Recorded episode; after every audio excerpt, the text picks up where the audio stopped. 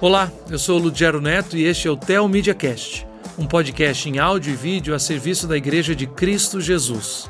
No programa de hoje nós vamos falar sobre mídia, mídia social e o uso da mídia social com um objetivo claro e muito proveitoso para a nossa vida. Conosco aqui, para variar, a gente tá cansado de falar, o pessoal já tá acostumado. Com quem vocês acham que tá aqui do meu lado? A pessoa fala, ah, é o tio Fernando. Então, pastor Fernando Hamilton Costa, meu querido tio, veio porque nós vamos receber uma convidada especial é, que você legal. já conhece há muito tempo e que o pessoal vai descobrir só depois da nossa vinheta. Fica aí na abertura, o programa vai começar e o tema de hoje é bem legal. Começa agora o Teomídia Cast, com muita teologia, fé e vida para a glória de Deus. Essa é uma produção original Teomídia.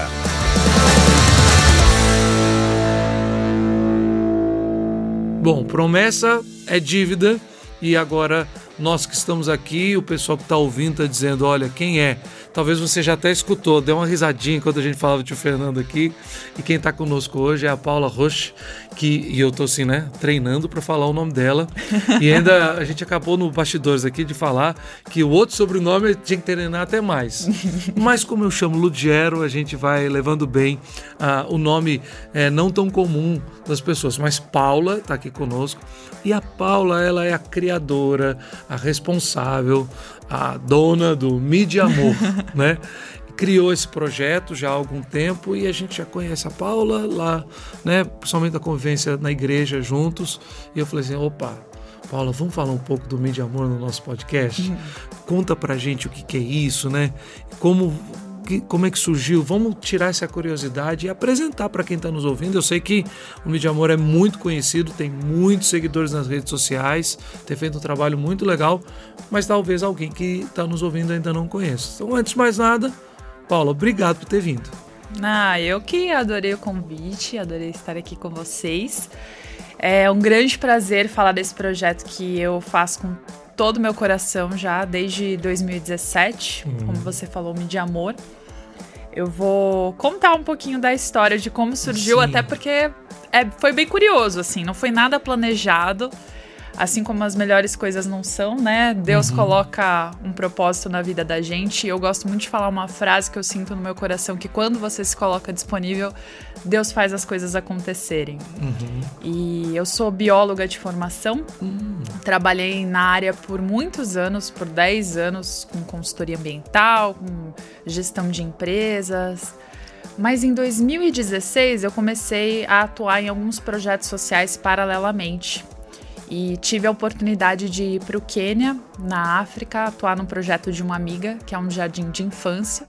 E quando você tem uma experiência dessas, quando você tem contato principalmente com crianças, que você vê uma alegria genuína e que tem tão poucos privilégios, aí você toma mais conta assim de quanto você é privilegiado na sua vida. Uhum.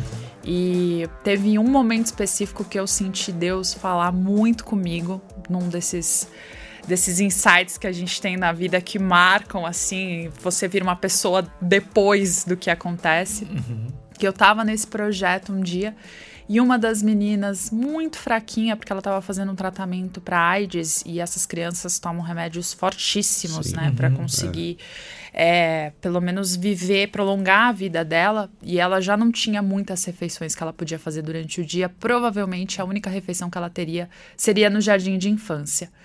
E aí, no momento de refeição, as crianças estavam lá, e essa menina, chama Ellie, ela não conseguia nem ter força para colocar o garfo na boca, que não coisa. conseguia comer. E as professoras, só de falar eu me arrepio assim, porque é uma cena muito marcante, porque as professoras que estavam lá elas não conseguem dar apoio individual para cada aluno. Todo aquilo mundo, faz... né? É muita gente, né? É muita gente. E aquilo faz tão parte da realidade deles que se é. eles se sensibilizarem com cada coisa Sim. do jeito que a gente se sensibiliza, eles não teriam emocional para aguentar. Uhum. Então eles também precisam ter. Eles, querendo ou não, vão criando uma casca, porque estão ali todo dia. Não é uma casca de indiferença, é. mas eles falam assim: é essa menina realmente é marcante, mas são várias situações que nós estamos lutando aqui todos os uhum. dias, né? Então. Exato. Acaba Isso faz parte da realidade deles. É uhum. É diferente do que da nossa realidade, né? Então eu não queria interferir muito, porque eu sabia que eu também não ia estar tá lá todos os dias. Eu não queria interferir ali no, no ecossistema deles, porque a minha ajuda seria algo muito pontual. Uhum. Mas você não aguenta, né? É Ainda claro. mais ver uma criança ali, vocês que têm filhos sabem mais do que uhum. eu, quanto que vem o, o, impulso de querer ajudar. Uhum. E aí eu ajudei, coloquei o garfo na boca dela, ajudei a amassar a comida ali, ela não conseguia nem mastigar. E aí as lágrimas vieram nos meus olhos e eu só fiquei pensando, Deus, por que que tem pessoas que sofrem tanto? O que que aquela menina com AIDS, mulher que nasceu numa comunidade pobre da África tem hum. tem chance na vida assim, né?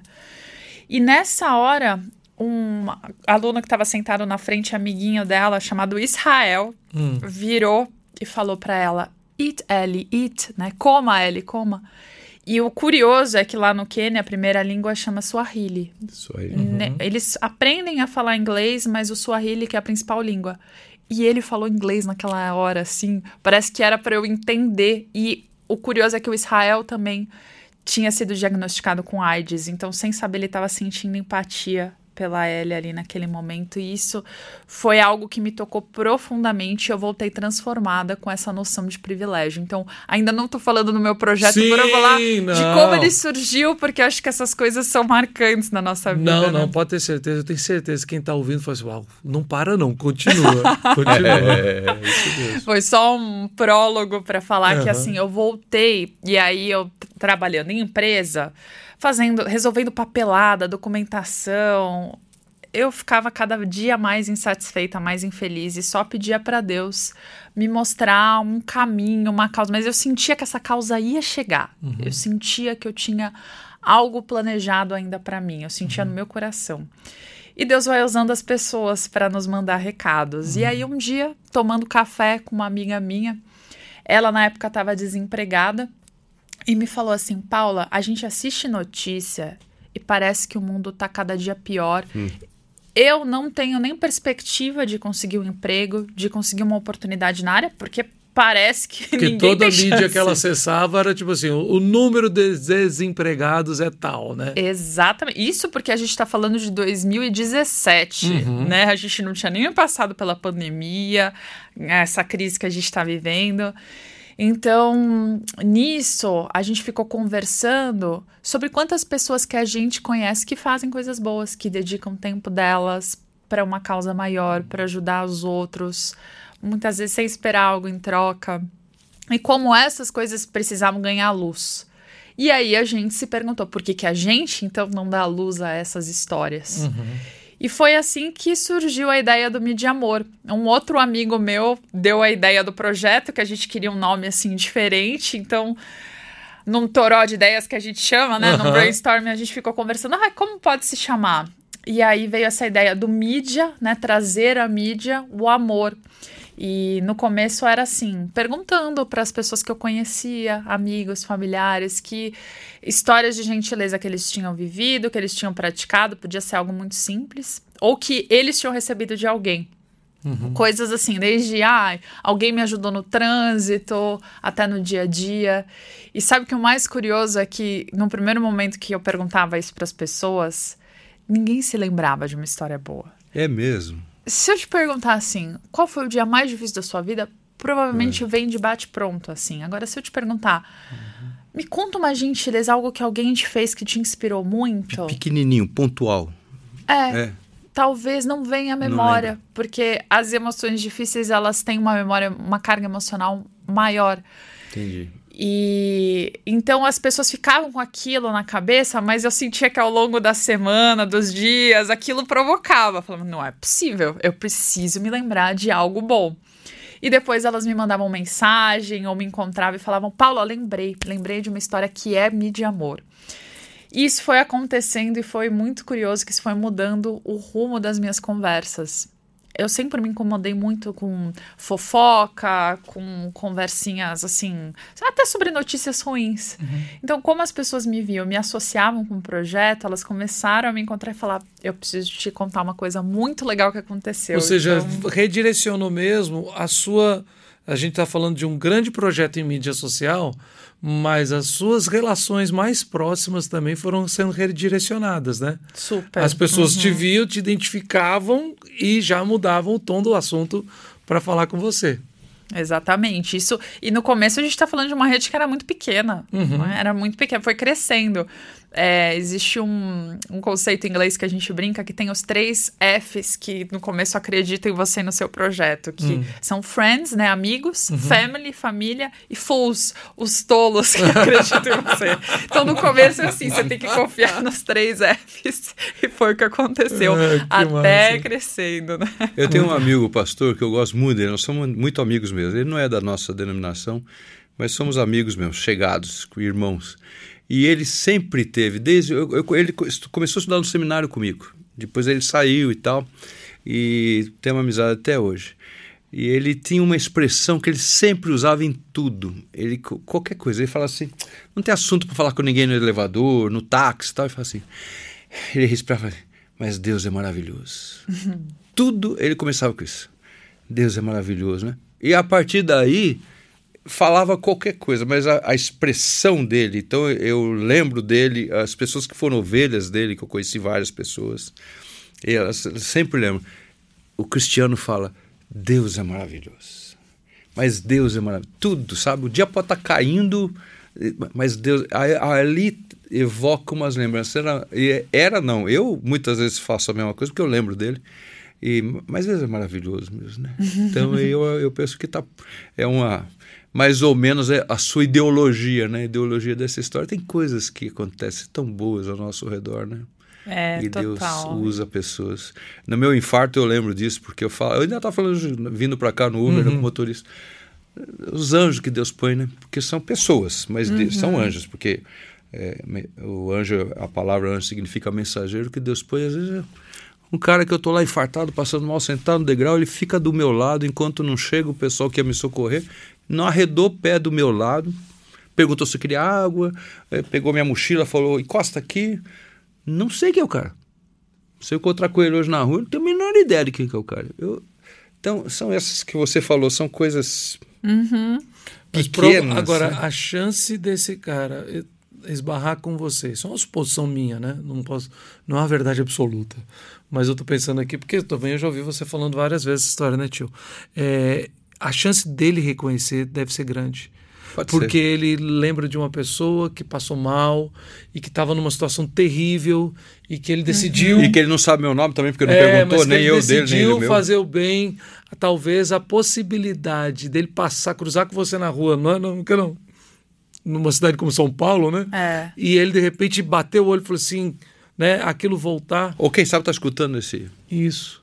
Esse E isso talvez programa. acontece muito, né, Paulo, com pessoas que ah, mudam a referência também, como você está falando que aconteceu na sua vida pelo seu projeto, e, e com certeza é algo que você tem visto bastante no, no seu trabalho. Que pessoas que decidem servir, ajudar, socorrer, tratar com amor, e isso acaba sendo um uma mudança de referência para quem faz aquilo, não é mesmo? A gente não tem noção do quanto que a gente às vezes é instrumento na vida de alguém. É por isso que eu falo dessa importância da gente se colocar disponível. Porque assim como na minha vida, tanto esse projeto e, e tudo, eu digo nos mínimos detalhes, a ideia do projeto não foi minha. A ideia do nome do projeto não foi meu. Eu me coloquei como uma ferramenta para fazer algo que eu senti que Deus queria, mas ele usou os mensageiros, os anjos, para colocar no meu caminho e fazer as coisas acontecerem. E eu tinha a força, a vontade, a criatividade que Deus foi me dando para traçar os rumos. E ao longo desses anos todos aí, Muitas outras pessoas apareceram para me ajudar, para dar voz, é, pessoas com quem eu fiz contato, que também ajudaram a divulgar a história para que o Mídia Amor hoje crescesse e estivesse também do tamanho que está, ajudando centenas de milhares de pessoas que se inspiram todos os dias. E eu posso, assim, ficar o dia contando histórias fantásticas que aconteceram pelo poder das redes sociais. Então é até algo que eu gosto muito de falar, porque às vezes a gente tem muita resistência com uma ferramenta ou com uma área e acha que isso não é pra gente, acha que a gente tem que se abster totalmente de alguma coisa. E a acho que cada um sabe de si e sabe dos pontos fracos, né? Como Jesus ensina, se você sabe que o olho tá te fazendo pecar, arranca o olho. Então, se você acha que você não tem controle sobre algo, às vezes é melhor se abster mesmo. Mas no caso das redes sociais, acho que sim, elas podem ser tóxicas para qualquer pessoa. A Sim. gente, na verdade, nem tem noção dos efeitos que isso vai fazer, inclusive na nossa saúde mental daqui a uns anos, porque é algo muito novo, essa, essa exposição, esse contato tão frequente. E o que a gente pode perceber é que os níveis de ansiedade e depressão só aumentam. Então, a tecnologia, com certeza, tem impacto nisso, né? Já tem também muitos estudos nisso. Mas aí que eu vejo a importância de fazer um movimento contrário, que fuja só da superficialidade ou das fofocas, ou que até possa ser um pouco superficial, que possa ser um, um post aparentemente bobinho, mas que dê esse motivo para a pessoa sorrir, para ver que existem coisas boas acontecendo no mundo. E de muitas histórias que eu recebo e faço a curadoria, às vezes eu fico na dúvida: será que essa é uma boa história ou não para contar? Será que a luz é essa? É, foram anos assim que eu ainda vou pegando os macetes e que às vezes me vem uma inspiração divina. E uma dessas histórias que mais me marcou foi uma vez um projeto que enfermeiras estavam fazendo no hospital, que era escrever cartinhas para os pais que tinham acabado de perder os filhos recém-nascidos. Oi? Hum. Que coisa. E elas estavam escrevendo Recém-nascidos. recém-nascidos. Então eles nasciam já Sim. ou natimortos ou já morriam em questão de horas. E elas perceberam que esses pais não levavam nenhuma recordação daquela criança e Uh. era até difícil processar o luto. Uh, Porque eles não tinham foto, eles só criaram planos. E aí aquelas crianças morriam e eles tinham que sair do hospital arranjando forças, né? De Deus e todas as forças que eles Às vezes poderiam um para quarto superar. montado em casa que não vai poder ser usado. Né? Exato, exato. É. E, e elas tendo essa sensibilidade e empatia, elas começaram a escrever cartinhas como se fossem os filhos. Papai, gostei muito que vocês me amaram. é, obrigada pelos sonhos que você construiu. Agora eu tô indo com Deus. É, se eu não me engano, esse hospital era um hospital de origem católica, então eu tinha toda. Até as enfermeiras, algumas delas eram freiras, e escreviam essas cartas, e eles carimbavam o pezinho da criança para que ficasse uma recordação Que assim. coisa. É. E isso começou a ser muito marcante e muito importante para os pais processarem aquele luto. E eu postei essa história. Postei, fiquei até na dúvida, postei uma foto de uma cartinha. E eu lembro que num dia à noite eu fui olhar as mensagens que eu recebo, né, por direct ali no Instagram, e veio a mensagem de um pai. E é, é até difícil falar assim, porque ali eu me dei conta do impacto da rede social, porque às vezes você acha que é só um post, é uma coisa que te toma alguns minutos e que você não tem noção quanto que pode afetar a vida de alguém. E esse pai falou que estava me escrevendo do hospital, do corredor de um hospital. Ele tinha acabado de perder o bebê. Pô. A mulher estava dentro do quarto e ele saiu para tomar um ar.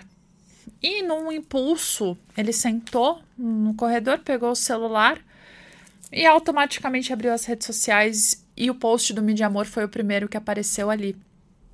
E foi essa história. E ali ele entendeu, olha, Deus falou comigo nesse post de um jeito que eu sei que ele tá cuidando do que vai acontecer. Então ele nem recebeu a cartinha, ele só viu o que as pessoas estavam fazendo. Ele falou: tem um propósito em tudo que acontece. Eu sinto o cuidado de Deus, então eu não sei quem tá por trás dessa página, mas eu quero dizer que hoje você foi usado por Deus para confortar o coração desse pai que tá em luto e que agora eu, eu sei que as coisas vão ficar bem.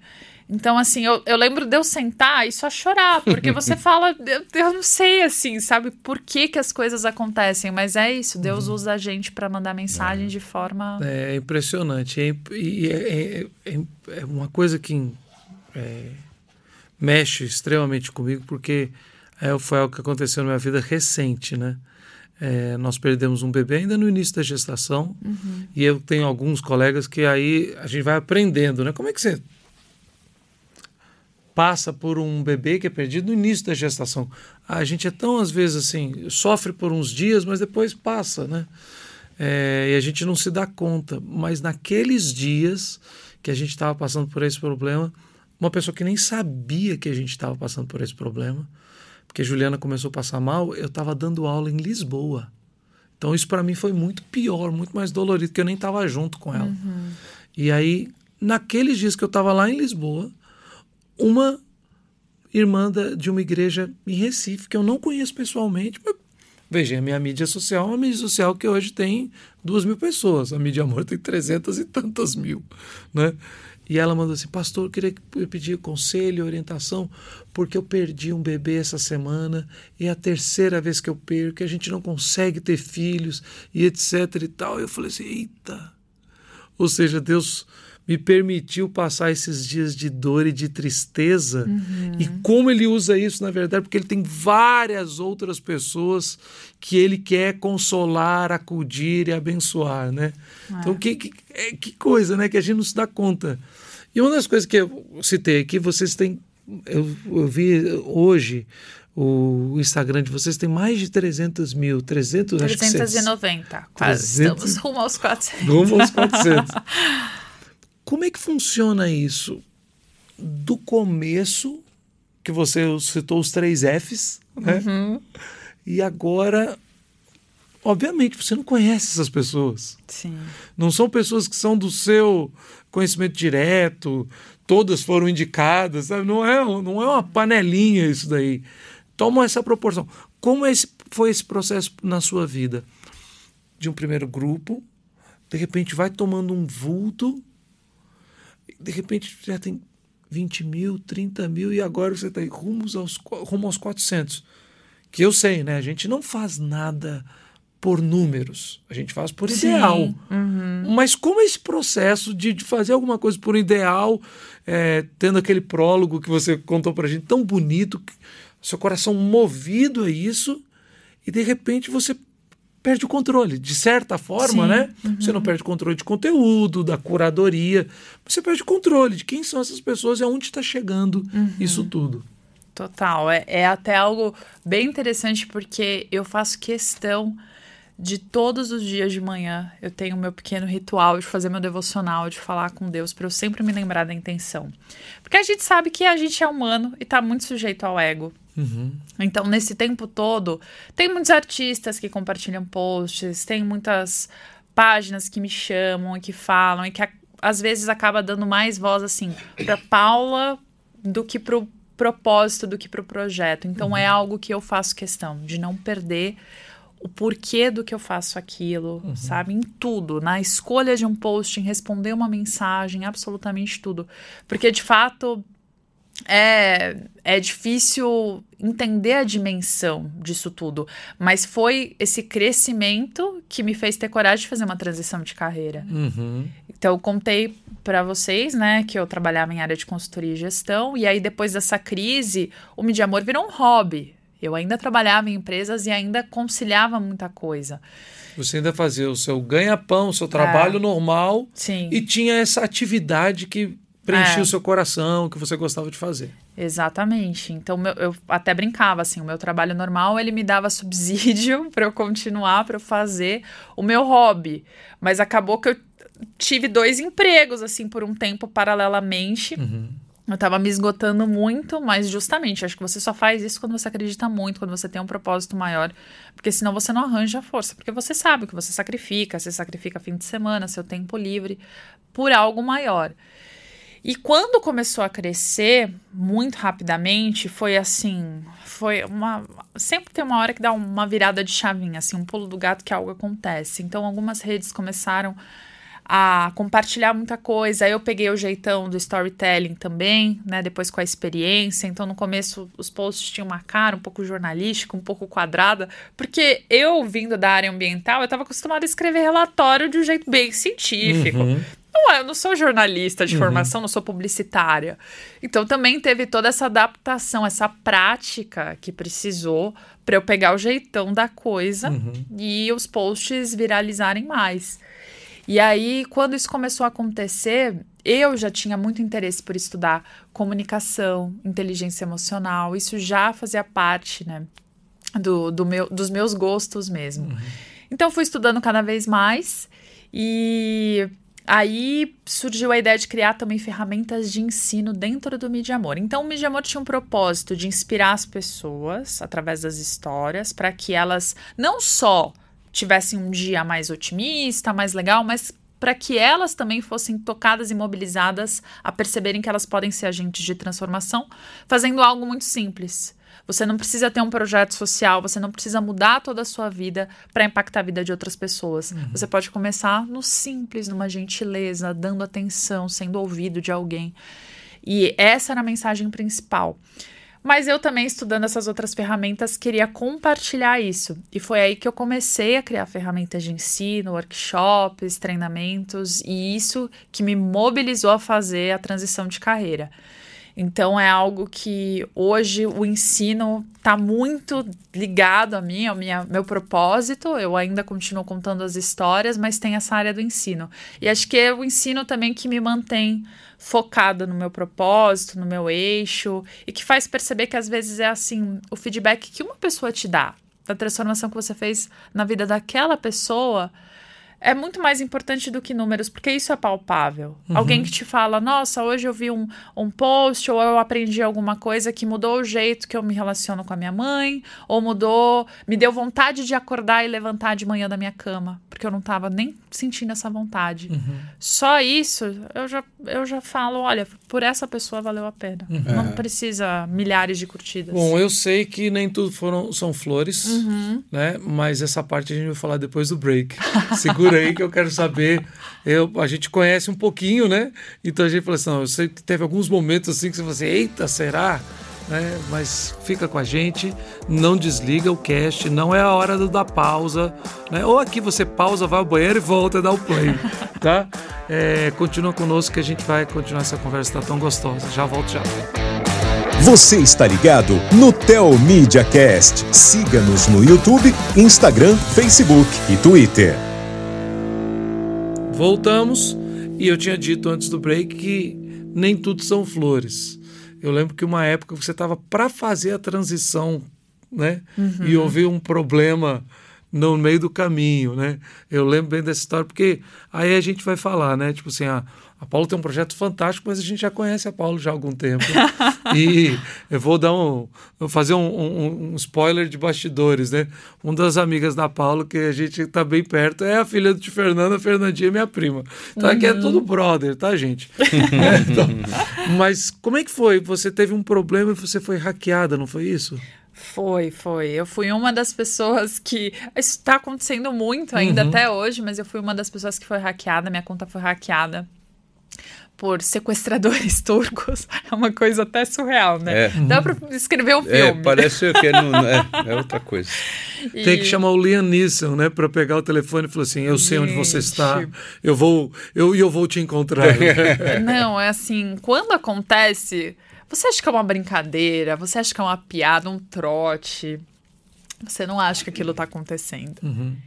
E eu estava realmente para fazer minha transição, eu já estava com o workshop marcado para fazer no Google for Startups, que eu precisava divulgar nas minhas redes.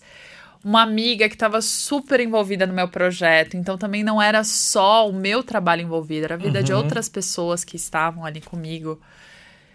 E eu entrei num semi-pânico, assim, sem, sem pensar, poxa, o que, que eu posso fazer agora?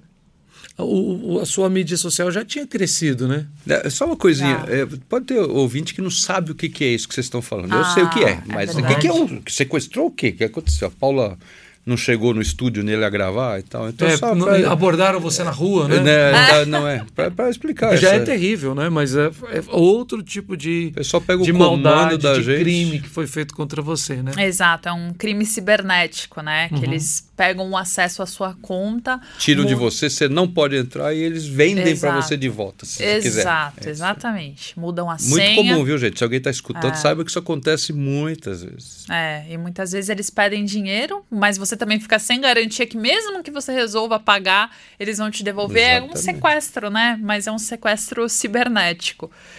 E hum, quando isso aconteceu, eu fiquei um pouco perdida, mas de novo, Deus coloca anjos na vida. Eu tava para encontrar, no dia que aconteceu, eu tava para encontrar uma amiga para jantar com ela. E aí eu fiquei sem conseguir pensar, sem conseguir tomar ação, e ela me ajudou a organizar o que, que eu poderia fazer. E eu também É, tem um amigo que trabalhava no Facebook, então ele me deu as diretrizes do que, que eu poderia fazer para contatar o pessoal do Instagram. E não nem negociar com sequestradores, não fazer nada, porque é isso, né? Uhum. Não dá para negociar Não. com E criminosos. aí você não pagou sabe. uma vez, aí ele vai ficar hackeando você pelos próximos 20 anos, né? E assim, é, tudo leva a crer que eram adolescentes fazendo aquilo. E o que mais me doía o coração é eles usarem a rede para postar foto de arma, de dinheiro. Assim, era um horror, um horror. Então, Se usaram, colocaram isso dentro do, teu, do, do é, mídia. eles mudaram o nome, né? Mudaram tudo, a foto. E aí começaram a postar foto, assim, de armas e de dinheiro. E eu vi, eu não conseguia abrir as redes sociais, assim. Pra mim era, imagina. Uma tristeza nossa, muito grande. Horrível. Você vê todo um trabalho. Eles começaram a pagar todos os posts que eu tinha feito. Então, trabalho de anos já. Isso Nessa época você já tinha 2019. quantos seguidores, mais ou menos? Se eu não me engano, eu tinha acabado de completar 100 mil Ou seguidores. seja, é porque hackear a minha conta, que é dois e pouco, né? Dois e duzentos, ninguém vai hackear. Eles só querem saber, ver quem está crescendo, quem está indo bem, quem está se desenvolvendo. É, cê sabe que agora eles estão fazendo até isso, né? Porque, inclusive, para o pessoal ficar esperto, que eles estão hackeando contas, inclusive pequenas, e aí fingem que vendem coisas nos stories para as pessoas pagarem. Ah, isso a gente já viu. Então, com contas pequenas, isso também tem acontecido. Na época era mais esse intuito: pegar contas grandes para vender de volta ou vender para outras pessoas. E, enfim, eu fiquei acho que quase dois meses para recuperar minha conta. E Mas consegui, recuperou. consegui recuperar. Foi assim um. Realmente foi um milagre de Deus ali. Os postes apagados você perdeu mesmo, não tem como recuperar. Eu consegui até com a ajuda, né, de desse meu amigo que trabalhava, eu consegui recuperar muitos dos posts, não Ah. todos, mas muitos, então a conta também não ficou vazia. E realmente foi um milagre. Foi um milagre, fui muito privilegiada. E ali eu entendi que realmente Deus estava cuidando.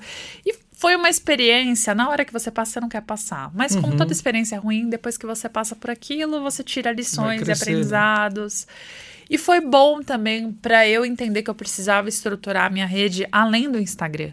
Além da rede social, né? Hoje a gente está falando aqui, tô falando do Instagram. Pode ser que daqui a um ano o Instagram nem seja a principal rede, a gente fale de outras, como outras redes estão crescendo, né? TikTok, enfim. Então a gente sempre tem que estar atualizado e a gente nunca pode colocar o nosso negócio em um só canal. Então também foi bom para eu pensar na gestão do meu negócio, sabe, para eu reestruturar. Tudo isso a gente tira lições, né? Mas ali foi realmente algo que me fez balançar, ficar muito balançada e pensar se realmente era o momento de fazer uma transição. Mas deu tudo certo. No fim do ano, daí eu saí da empresa e depois criei até uma outra rede paralela, que é o Paula Mídia Amor, onde eu ensino minhas ferramentas de ensino, né? Então também não tô só no Mídia Amor agora, eu tenho outras coisas e tenho um trabalho que eu faço no LinkedIn, no YouTube, aí você vai ramificando. É, você vai pegando né? o seu tempo, a sua experiência e vai É. aplicando em outras frentes. Exato. Ou nem tudo são flores, mas tem coisa muito bacana também que a gente acompanha e sabe que passou pela sua vida, até porque eu estava seguindo outra mídia social e vi você lá, falei assim, "Ah, eu conheço essa moça, né? Que é o pessoal, do, é o Marcos Botelho, o pessoal da Glocal, Sim. né? Como é que foi a sua experiência com eles? Porque eu, eu sei que é o tipo de uma incubadora, um processo assim. O que, que, que, que momento foi esse para você? Por que, que você foi andar com eles? Como é que conta essa parte da história também, por favor?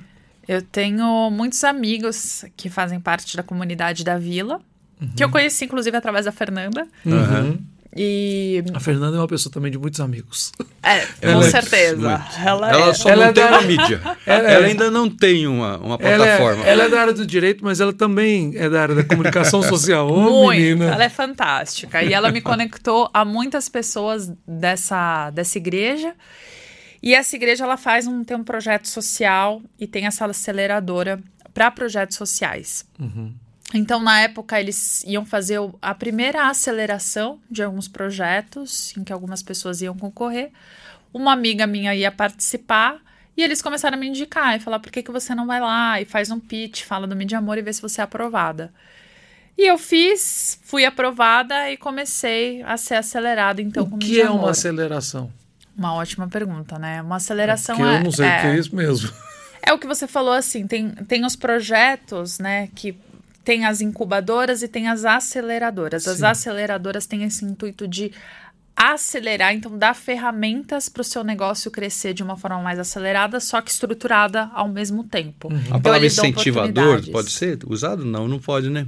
É, de uma certa Facilitador, forma, talvez. Facilitador, talvez. Mas é meio que um business é, ajudando outros a crescer. Seria isso? Exato. Não é só um incentivo, aconselhamento e tal, mas é todo um projeto Eles- técnico para você também crescer. Tudo, é toda uma estruturação mesmo. Então, eles te dão tanto ferramentas de ensino, muitas pessoas, mentores que te ajudam e que te dão uma luz.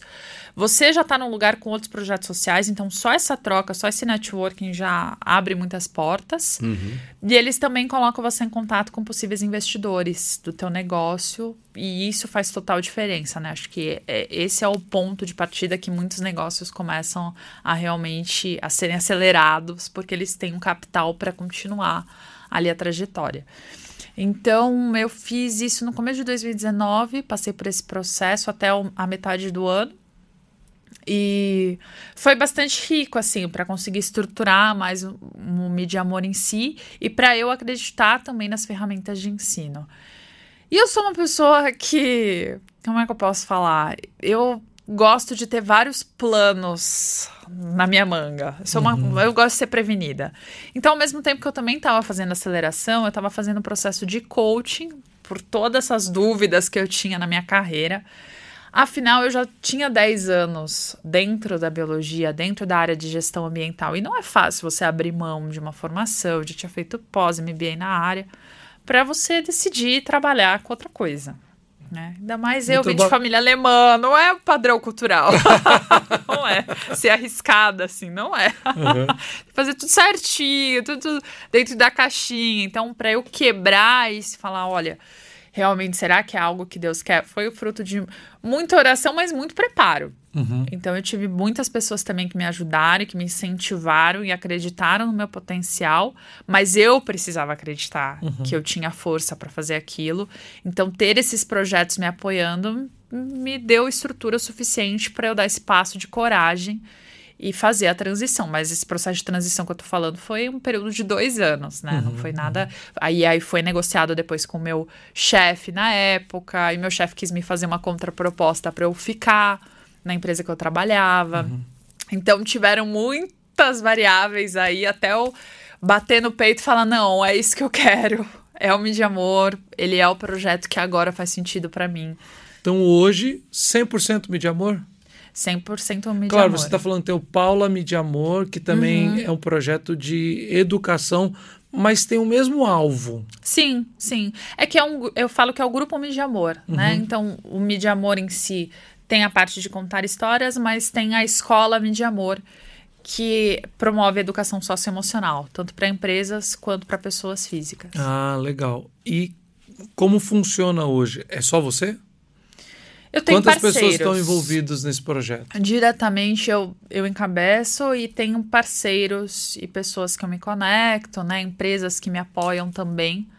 É, e que e depende muito da demanda, porque ainda é algo em construção e ainda é algo que eu tenho sentido. Eu já tive sócias, então eu tive aquela primeira amiga que eu falei que começou, mas ela ficou por um curto período de tempo, por isso que eu falo que são anjos, mensageiros que aparecem ali, que ela teve o propósito para me motivar, mas eu que continuei. E aí, para fazer a escola de amor, eu tive uma outra grande amiga minha que foi minha sócia por um tempo e que me ajudou a estruturar toda essa plataforma de ensino. E que ela também agora já está trabalhando nos Estados Unidos, teve outros planos. Então as pessoas apareceram, eu tive algumas sócias, mas hoje de sociedade não tenho mais, né? Eu toco sozinha e aí eu vou fazendo essas parcerias conforme as demandas que surgem. Legal. E quanto tempo seu você está dedicando a isso? É, fazer esse tipo de trabalho é igual bater ponto na empresa? Ai, bater ponto é tão mais fácil. com direito a décimo terceiro, férias. Férias, tal. não tenho férias, não tenho fim de semana, porque trabalhar com rede social, se você deixar, é um trabalho que enquanto você está acordado, você tem que gerar conteúdo. É, E você tem que se programar para dormir também, né? é importante, né? É Às afinal, vezes. afinal, eu brinco, né? Se eu falo de saúde emocional, eu não posso É surtar. verdade. é, é. Não tem como, eu preciso manter ali meu eixo. E é um grande desafio, porque se estar em contato com redes sociais já é algo que te desafia, que te desperta mil gatilhos de ansiedade, porque o celular é feito, tem mil ferramentas, desde a musiquinha até as notificações. Tudo isso é feito para gerar essa ansiedade dentro da gente. Imagina você trabalhando. Porque você começa o dia, você começa do zero a gerar conteúdo para você não ser esquecido, para você ficar lá, para você criar esse vínculo. Então é algo extremamente desafiador e que hoje eu acho que eu tenho mais maturidade, mais equilíbrio para lidar. Claro que isso muda todos os dias porque as redes mudam todos os dias, então o formato também vai mudando. Mas É, esses dias, por exemplo, eu sou, eu sou daquele pessoal bem lento em mídia social. É, aquele que só. O sto- meus stories são pura emoção. né? Tipo, vai dar até a foto que minha esposa compartilhou dela com as crianças hoje e de outras coisas que eu acredito isso ou não acredito naquilo e por, eh, não tem programação. Então eu sou um usuário comum, né? Mas esses dias eu virei para alguém e falei assim: "Não, porque se tiver na sua página, pode fazer o arrasta para cima". Aí a pessoa falou: "Não, não existe mais isso". Aí eu, ah, como é que faço? Então, realmente a mídia as plataformas mudam muito rápido, né? E você tem que estar em constante adaptação a elas para continuar a compartilhar o seu conteúdo. Exato. É, e é o famoso algoritmo que eles falam, né? Que muda também a entrega. Então, eu cresci muito porque eu vim numa fase que o algoritmo era muito feliz. Ele era muito entregava. gentil, Era né? muito, ele era muito querido. Hoje ele já não é mais assim. Você começar uma rede do zero e ter esse crescimento orgânico sem investir em publicidade é você cresceu difícil. organicamente? organicamente. Uou! Organicamente Uou. Porque outras páginas grandes compartilharam. Conteúdos emocionais, eles são muito compartilháveis, Uhum. né? E- Interessa para os outros fazerem isso. Para eles é importante também divulgar. Não é só Uhum. porque eles são bonzinhos com você, né? Para eles isso faz parte. Exato. da- da Mas própria- você fez através de parceria, por exemplo, tinha alguém que você conhecia numa página que já era grande, ou realmente o que tinha lá no seu conteúdo, as pessoas falam, poxa, esse conteúdo eu quero compartilhar. É, foi mais porque o conteúdo começou a ser interessante. Como eu disse, eu peguei o jeitão da coisa. E aí as páginas grandes, É. até páginas que faziam trabalhos similares, falavam, ah, já tá mastigado aqui, eu vou aproveitar isso aqui e compartilhar na minha. E foi Uhum. assim que eu comecei a crescer, porque essas páginas grandes, principalmente uma que chama Razões para Acreditar, que é bastante parecida com Mídia Amor, começou a compartilhar. Então, depois eu até conheci o fundador, a gente tomou um café. É aqui de São Paulo também? Ele mora aqui em São Paulo, o Vicente. E eu acho esse movimento também muito incrível. Dentro dessas páginas, eu converso, assim, o Só Notícia Boa, também uma página parecida. Ela, ele, essa página é gerenciada por um jornalista, o Ricardo, e ele é fantástico, é um ex-jornalista da Band, que também se cansou de notícias ruins e fez a página dele.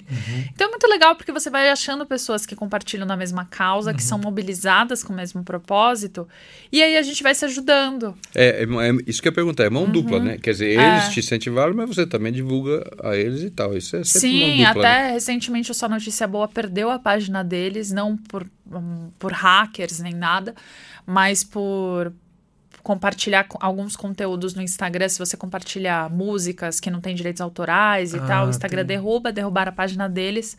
E aí começou todo o movimento das pessoas de novo compartilharem os conteúdos, falando seguem aí e tal. Então a gente vai se ajudando, porque a gente também conhece que. A gente sabe que se a gente não tomar cuidado, a gente vira escravo das redes sociais. É então a verdade. gente precisa se ajudar para ficar mais forte. Essa é a ideia. E como é que você faz para encontrar também o seu equilíbrio? Tipo assim, não, o meu tempo, a minha vida e a minha dedicação a isso que é a mídia social. Porque a Podia gente fazer tá a falando... pergunta se ela já encontrou esse equilíbrio. Perguntando como é que ela faz para encontrar esse equilíbrio? Aí, Já ó, me ó, senti lisonjeada aqui, ó. Então, beleza. Não, me, me, me superestimou. o, o, o, o, o, o, o tio Fernando, obviamente, tem a prioridade aqui. A pergunta dele é mais importante mesmo. Não, mas é a pergunta pastoral, né? Você sabe como é que é, né? Não, mas... vamos lá, vamos juntar essas duas perguntas. Como é que está esse processo na sua vida? Ah, bom, eu acho que é um processo, exatamente, é um processo. Mas eu falo que eu sou muito privilegiada de fazer o que eu faço, assim. É, eu fico muito sensibilizada com o amor de Deus e me permitir fazer isso. Uhum. Eu não serviria para fazer, por exemplo, o que minha amiga faz de tocar uma ONG, Jardim de Infância na África. Eu ficaria muito tocada, eu não teria estrutura emocional para lidar, porque justamente eu sou uma pessoa muito intensa, muito emotiva. E eu brinco falando que a gente ensina aquilo que a gente precisa aprender. Então, é. hoje, se eu ensino inteligência emocional e comunicação, são coisas que me fizeram muita falta no meu crescimento, no meu desenvolvimento e que eu aplico em mim antes de falar para os outros. E quando eu ensino, eu aprendo também. Uhum. Então. É, uma coisa que para mim foi um grande divisor de águas dentro do estudo de inteligência emocional foi o planejamento. O que eu percebi é que não são assim alguns objetivos pontuais ou alguns acontecimentos que mudam o teu equilíbrio, que deixam você ser uma pessoa melhor. O que acontece são os hábitos. Os hábitos é que definem quem você vai ser o hábito que você faz, isso que vai definir tanto o teu humor quanto a qualidade dos teus pensamentos. E uma coisa tá ligada à outra, né? Eu, eu gosto muito da biologia porque assim. Você entende como tudo na criação é perfeito, do micro para o macro.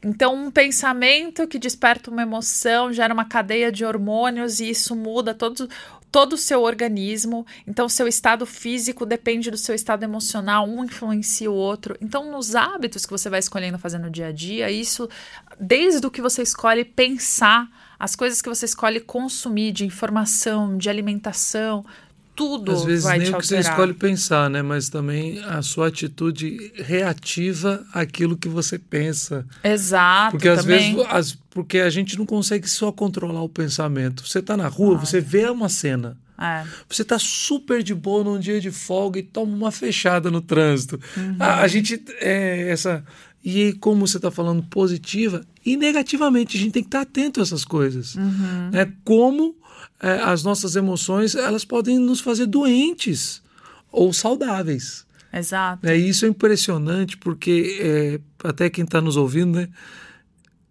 é, nos faz, nos remete a ver como Deus cria as coisas de uma forma tão perfeita, né? É perfeito. E que uhum. o valor que existe em nós é um valor do Criador e da beleza da criação, né? Uhum. Mas que a gente tem que tomar um cuidado tremendo, né?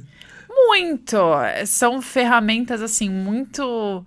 Essa consciência, de você ter consciência emocional e corporal, é algo maravilhoso. Tem coisas que a gente nunca vai compreender, nem um milésimo da perfeição de Deus, e, e acho que é porque realmente a gente não tem essa capacidade de entender todas as coisas, né? Mundo, ainda mundo espiritual. A gente tem uma noção até do tempo muito linear, né? Uhum. E que e Deus está agora no princípio, como está no fim, como está nesse momento. O salmista então... fala, o Salmo 90, que é um salmo de Moisés, ele diz assim: o homem, quando chega a 70, 80 anos, por sua muita força, né? Eu sempre lembro do meu avô, que quando ele fez 80 anos, o meu avô era mais baixo do que eu, bem magrinho. Eu falei, eu nunca fui forte, agora a Bíblia me chama de robusto e forte. e ele diz assim: quando a gente olha para trás, canseiro e enfado. Porque, e ele está fazendo isso um paralelo com o Deus que o dia de é, mil anos são como o dia de ontem que se foi. Ou seja, é. não, não cabe a nós mesmos compreender quem é Deus. E ele nos dá a graça de compreender as coisas que ele revela, que ele faz, que ele age. Você fala assim, ah, as pessoas que vieram, como Deus usou, como Deus fez isso. Uhum. Ele vai nos dando essa graça, essa habilidade de falar assim: uau, realmente a gente está reconhecendo que isso é da mão dele, né? Exato. Mas existem uma maioria das coisas são muito distantes a nós, né? E o que Deus me revelou muito foi o como que ele é um Deus de relacionamento e por ele ser esse Deus de relacionamento e que toda a história da Bíblia conta isso como ele só tenta resgatar o relacionamento conosco, né? Enviando até o seu filho para resgatar de novo e aí abrindo mais ainda o leque, abrindo mais os, os braços para que todo mundo que cresce pudesse ter a oportunidade de se relacionar verdadeiramente com ele. Eu vejo o quanto que a gente precisa aprender mais a se relacionar com os outros, uhum. né? Sendo isso que Jesus pregou tanto, a importância do amor ao próximo. E, é, e esse relacionamento genuíno, essa empatia genuína, e que Jesus tinha essa compaixão por qualquer que fosse, e ele quebrou todos os paradigmas da época, né? Se relacionando com mulheres, com leprosos. Então, o quanto que ele nos deu esse exemplo, o quanto que isso para mim faz parte do meu propósito de tocar as pessoas para que elas realmente pratiquem mais empatia, porque todo mundo tem a, a biologicamente o sistema para sentir empatia, uhum. mas demonstrar empatia é uma outra coisa. Uhum. Talvez então, porque demonstrar empatia faz a gente se sentir muito vulnerável. Você acha que é isso? Se você também tem essa, mas isso é uma coisa que você colhe lá do teu também. Do tem... teu trabalho. Não estou falando só da sua Sim. vida. As uhum. pessoas. Porque a gente vê que tem gente que é muito fechada, a gente acha que é a pessoa grosseira, mas no fundo é um grande medo. Tem alguns uhum. que é por uhum. timidez, né? Sim. Outros é um grande medo que a pessoa tem de baixar as, as armaduras e ficar vulnerável aos outros, né? É, percebe Sim, isso também? Muito, e, e por isso que eu quis me aprofundar na inteligência emocional, porque Entendi. eu percebi que antes de falar para as pessoas como elas precisavam ser mais empáticas, melhorar a comunicação, elas precisavam aprender a se relacionar com aquilo que elas estavam sentindo. Porque tem dois padrões básicos que a gente foi é, criado para sentir. Então, grande parte das pessoas reprime o que sente, aprendeu a reprimir e os homens, na maioria, fazem isso, então não querem sentir. É aquela velha história: engole o choro, é, para Homem de mimimi. não chora. É, isso é muito forte em algumas culturas e principalmente para homens. E já tem um outro perfil de pessoas que ficam remoendo e sentindo o drama das emoções ao invés de resolver e fazer algo com elas. Então, aumentam o sofrimento, sofrem por sofrer. Uhum. Isso Sofrem também é por mais... antecipação também, né? Também, por Projetam, coisas que nunca vão acontecer. Não acontecer, você uhum. fica projetando isso na sua vida. Exato. Né? Então tem esses dois principais perfis. E tem o perfil de realmente você aprender a se relacionar com as emoções. Porque elas são mensageiras de como você interpreta o que está acontecendo. Eu gosto muito de usar um exemplo da barata, porque é um exemplo muito fácil de entender. Se entra uma barata agora, cada um de nós pode ter uma reação diferente. Sem dúvida. Eu posso sentir muito medo, subir na cadeira e começar a gritar. Então, por favor, que não entre uma barata aqui. É, não, não, vai acontecer, porque não né, vai. eu sou bióloga, eu já tive que dissecar uma barata. Mas não vou gostar muito. Vou sentir nojo. Você pode sentir muita raiva e ir lá e, e matar e você de repente pode se você, por exemplo, tivesse sido criado numa cultura que baratas são alimentos, você pode falar, nossa, que gostoso, um espetinho.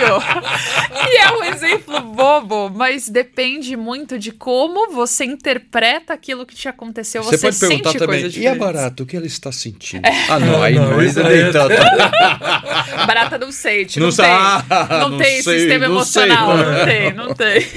Porque até porque então o sistema emocional que nós temos esse outro que, que a gente fala abertamente. É uma dádiva de Deus. E reflexo do Porque Criador. o homem e mulher, quando eles criou, os dois com todo o seu valor, seu amor, sua graça, o Senhor os fez a sua imagem e semelhança. Exato. Então ele não fez a barata assim. Ele é. fez só os seres humanos. Exato. De forma perfeita e completa. É, tanto que nós somos os, as únicas criaturas que conseguem pensar sobre os sentimentos também. Uhum. Então nós, outros animais conseguem sentir, né? Os mamíferos em si, principalmente, porque tem essa questão da, da cria. A gente precisa sentir para sobreviver. Se a mãe não sentir simpatia pelo filho, não cuidaria de um bebê, não, não amamentaria e tal. Mas nós somos os únicos que somos capazes de pensar sobre os nossos sentimentos. E isso, às vezes, pode ser a maior prisão que a gente cria pra gente. Uhum. É o que eu falei, a gente sofre por sofrer, por coisas que nunca aconteceram.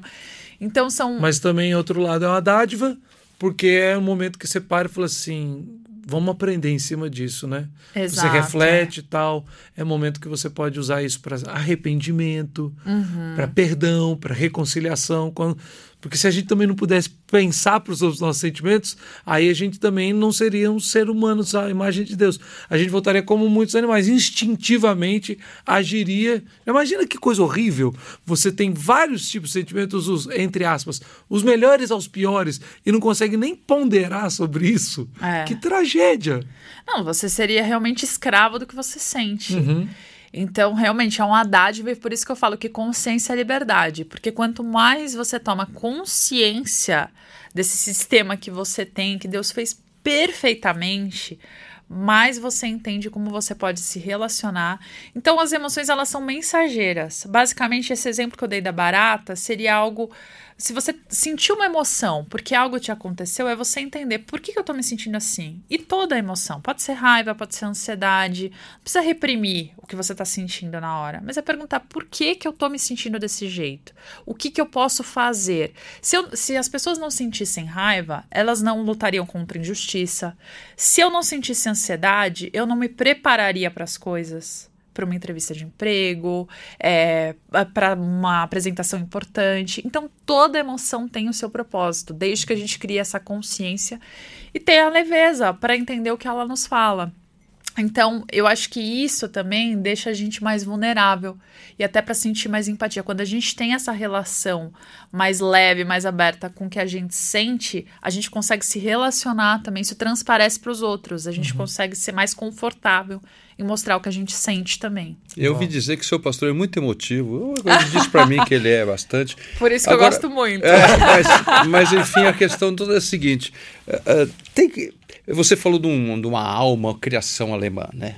Isso, né? enfim, é, conheço bastante. Mas tem que ter essa, essa, ponderação em tudo, né? Porque também não pode ser é, só emoção, claro, você já falou isso. Não pode ser só uma coisa muito assim, quadradinha e tal, cartesiana, não é isso mesmo.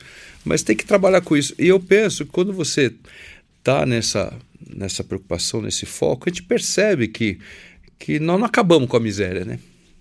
É, a gente pode até almejar e lutar por isso, mas a gente sabe que a gente não vai acabar com a miséria, uhum. a dor e a injustiça e tal. E nesse ponto, mais ainda, precisa lembrar que Deus é maravilhoso, né? E, e aguardar nele. Eu falo assim para as pessoas que é, eu tenho certeza que eu vou estar desempregado no céu. Porque no céu não tem lugar para pastor. Nós temos um pastor só no céu e ele é perfeito. Então, tem que arranjar outra coisa pra fazer. Pastor, não vou sei lá. Missionário no céu. Como assim? Não Nunca tem. Pensei você nisso. arranja outra coisa pra você fazer. Não sei se vai ter mídia, vai ter os câmeras lá. Isso eu não sei. Mas a gente não tem. Também não vai ter mídia amor no céu, porque lá só vai ser coisa boa. É. Lá Agora, você não vai precisar nem divulgar. É, o amor vai é, estar perfeitamente manifesto. Mas o senso de lembrar disso, porque você está caminhando para uma coisa melhor e que Deus vai te receber e falar muito bem, Paula, é, é isso mesmo, eu te coloquei lá no mundo para você fazer isso, para você ser um espelho do que eu do que eu sou, do que eu determinei que você faz, é, fizesse, praticando amor, falando, claro, da que nossa esperança só está no Senhor, não está nos testemunhos, não está na, naquela organização, ou naquela mídia, ou naquele não sei o que que é perfeito, mas é, isso traz uma paz para a gente, né? Porque uhum. tem hora que a coisa, seja lá o momento do hackeamento, seja uma hora que, sei lá, de repente Pode acontecer 5, 10 minutos, estou falando do tamanho da tua mídia, mas pode ser um dia, dois dias sem vir uma notícia boa. Poderia acontecer, poderia acontecer. Mas a gente sabe que por cima de tudo Deus está, né? E Ele nos abençoa e usa aquilo que nós fazemos.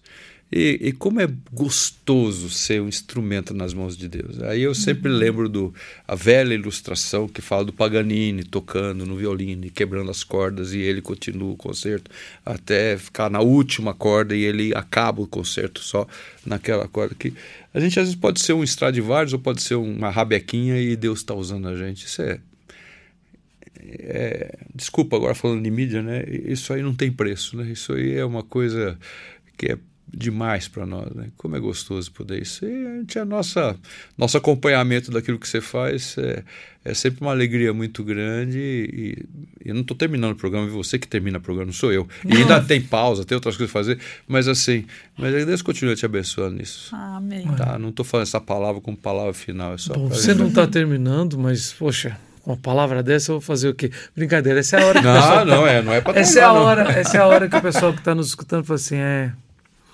Que bom. Aquele. Não Já. porque acabou, mas porque, tipo assim, foi, a- a- parece que é tipo assim, entendi. É isso mesmo.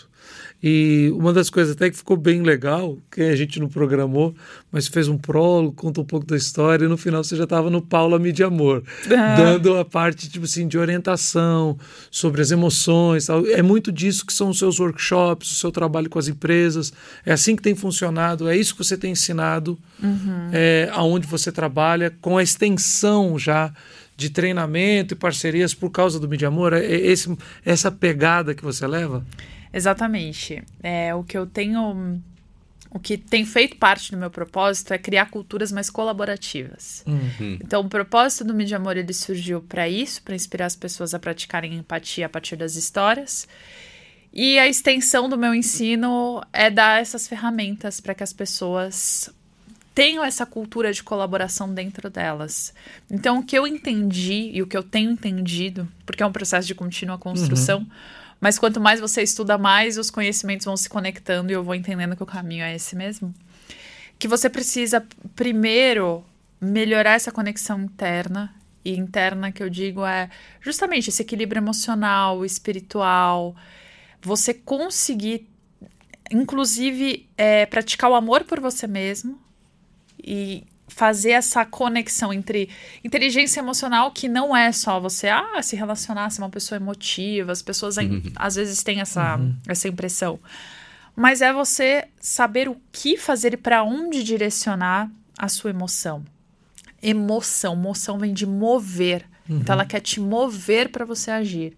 E às vezes, antes de mover, você precisa parar e pensar para saber qual a melhor decisão, qual a melhor escolha que você vai fazer. Mas o que eu tenho entendido é quando você tem os seus valores muito bem estruturados, quando você sabe onde estão os seus alicerces, você não fica navegando diante dos acontecimentos e desafios da vida. Você tem o que eu chamo de lastro emocional, porque as emoções elas te revelam o que você precisa a partir dos seus valores. Se os seus valores estão bem fundamentados, você pode ficar às vezes triste, ficar irado, ansioso, qualquer emoção que seja, mas você sabe que sua alma está ansiando atender aqueles valores. Então, quando você tem essa clareza, você consegue sentir paz mesmo estando triste. Você consegue sentir paz mesmo estando irado. Então, que, a ou seja, não é nem uma hipocrisia, nem uma bipolaridade ou loucura, né? Não. Não é um problema. Ou seja, ter paz em momentos tristes, né? É, é. Ter alegria, é, mesmo no sofrimento, né? É uma benção mesmo, né? Como dá- é a paz que excede todo entendimento. Exatamente. Que a gente não consegue entender. Então, é esse alicerce é muito profundo. E quando você tá com essa clareza, você também consegue comunicar mais isso para os outros e se relacionar melhor. E é algo que eu mesma experimento muito nas minhas relações.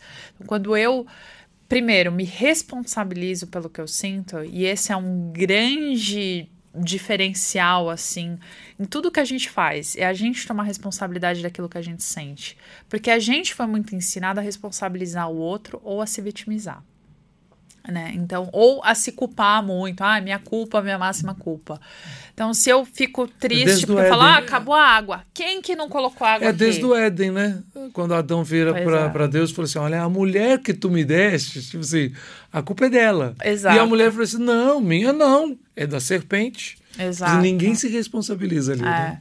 Então, só você mudar isso na sua comunicação e falar: olha, eu estou triste, porque para mim é importante eu poder. A pontualidade, você chegou atrasado e isso me deixou triste, porque a gente já não vai passar tanto tempo junto. Então, é eu me responsabilizar. Pode ter até sido algum gatilho de algo que você fez, mas é porque algo era importante para mim. E essa clareza interna expressa, eu expresso isso para as pessoas e isso deixa as relações mais harmoniosas porque todo mundo vai aprendendo a fazer. Então é muito legal isso em, em relacionamentos particulares e dentro de empresas também quando você cria esse ambiente de confiança que as pessoas podem ser vulneráveis. Às vezes assim ainda muita gente acha que emoções e trabalho não tem a ver. Hum. mas quando você coloca isso, coloca um ambiente de confiança, eu, eu falo assim: sabe quantas horas por dia a gente sente emoções? 24? 24 horas. E em um minuto, a gente às vezes é capaz de sentir até cinco emoções. Então, não só a gente sente toda hora, como a gente sente muitas emoções. Uhum. Não tem. A emoção. Se você tá triste um dia, sua produtividade vai ser a mesma? Não, Seu foco, de jeito sua nenhum. motivação? Você vai interagir com as outras pessoas do mesmo jeito? Se, se eu tivesse acabado de receber uma notícia super triste pra vir aqui, meu tom de voz seria outro, minha energia seria outra, minha criatividade seria outra. Emoção afeta tudo que a gente faz.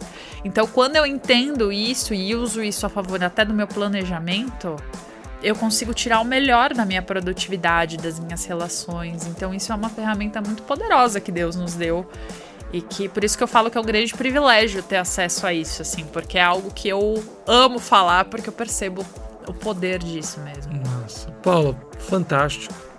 Diz que toda conversa que é boa, e aqui a gente tem o privilégio no cast também, tem boas conversas, e a de hoje foi fantástica. A gente, eu tenho que chegar no final e puxar o freio de mão e falar, calma.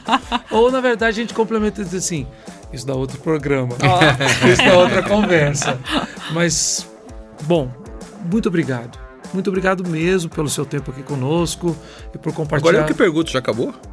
É, já. Ué, dessa vez é o acabou. que eu tô perguntando. Pois é, tô até sem noção aqui. Não, olha, é, eu fico aqui no controle, assim, né? Sou um pouco controlador com esse horário do Teu Media Cast. Brincadeiras à parte, é, só passa de novo pro pessoal que está nos ouvindo as formas mais fáceis e diretas de encontrar você nas mídias sociais, de continuar seguindo, depois de te ouvir, continuar seguindo você aqui. É, a principal, onde eu tô, é no Instagram, que é arroba Midiamor, e arroba Paula Midiamor. Aí o A é em comum, né? Do Midiamor. É só um A no Uhum. meio ali. E eu também tô no LinkedIn com Paula, mas aí é meu sobrenome, aí é um pouco mais difícil. É o Roxa. Vai precisar estar na legenda aí de algum lugar. Certo. No Principais próprio amor redes. a pessoa vai achar o roxo.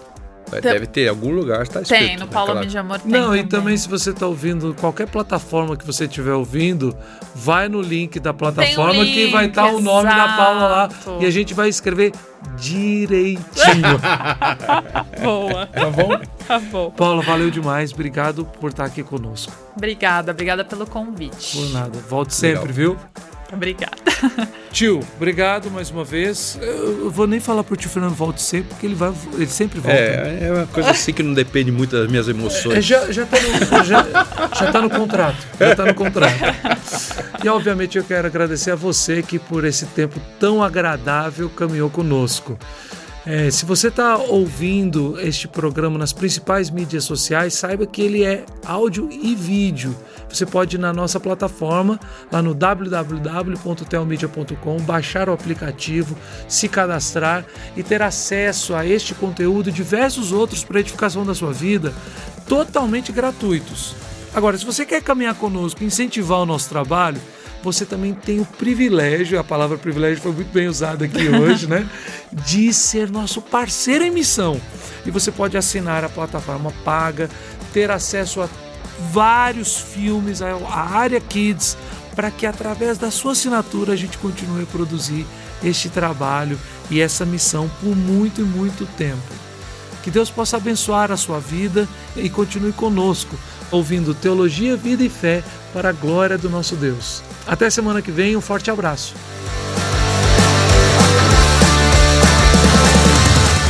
Você acabou de ouvir o Theo Media Cast. Assista o melhor desse podcast com imagem no nosso canal do YouTube e na íntegra na plataforma de vídeos Telmídia. Lá você também assiste filmes, séries, documentários. Também tem palestras, cursos e clipes de música. E para os pequeninos tem a área Kids, com animações e filmes infantis. Assine agora mesmo e faça uma degustação de 15 dias totalmente gratuita. O endereço é telmedia.org. Repito, telmedia.org. Até a próxima semana.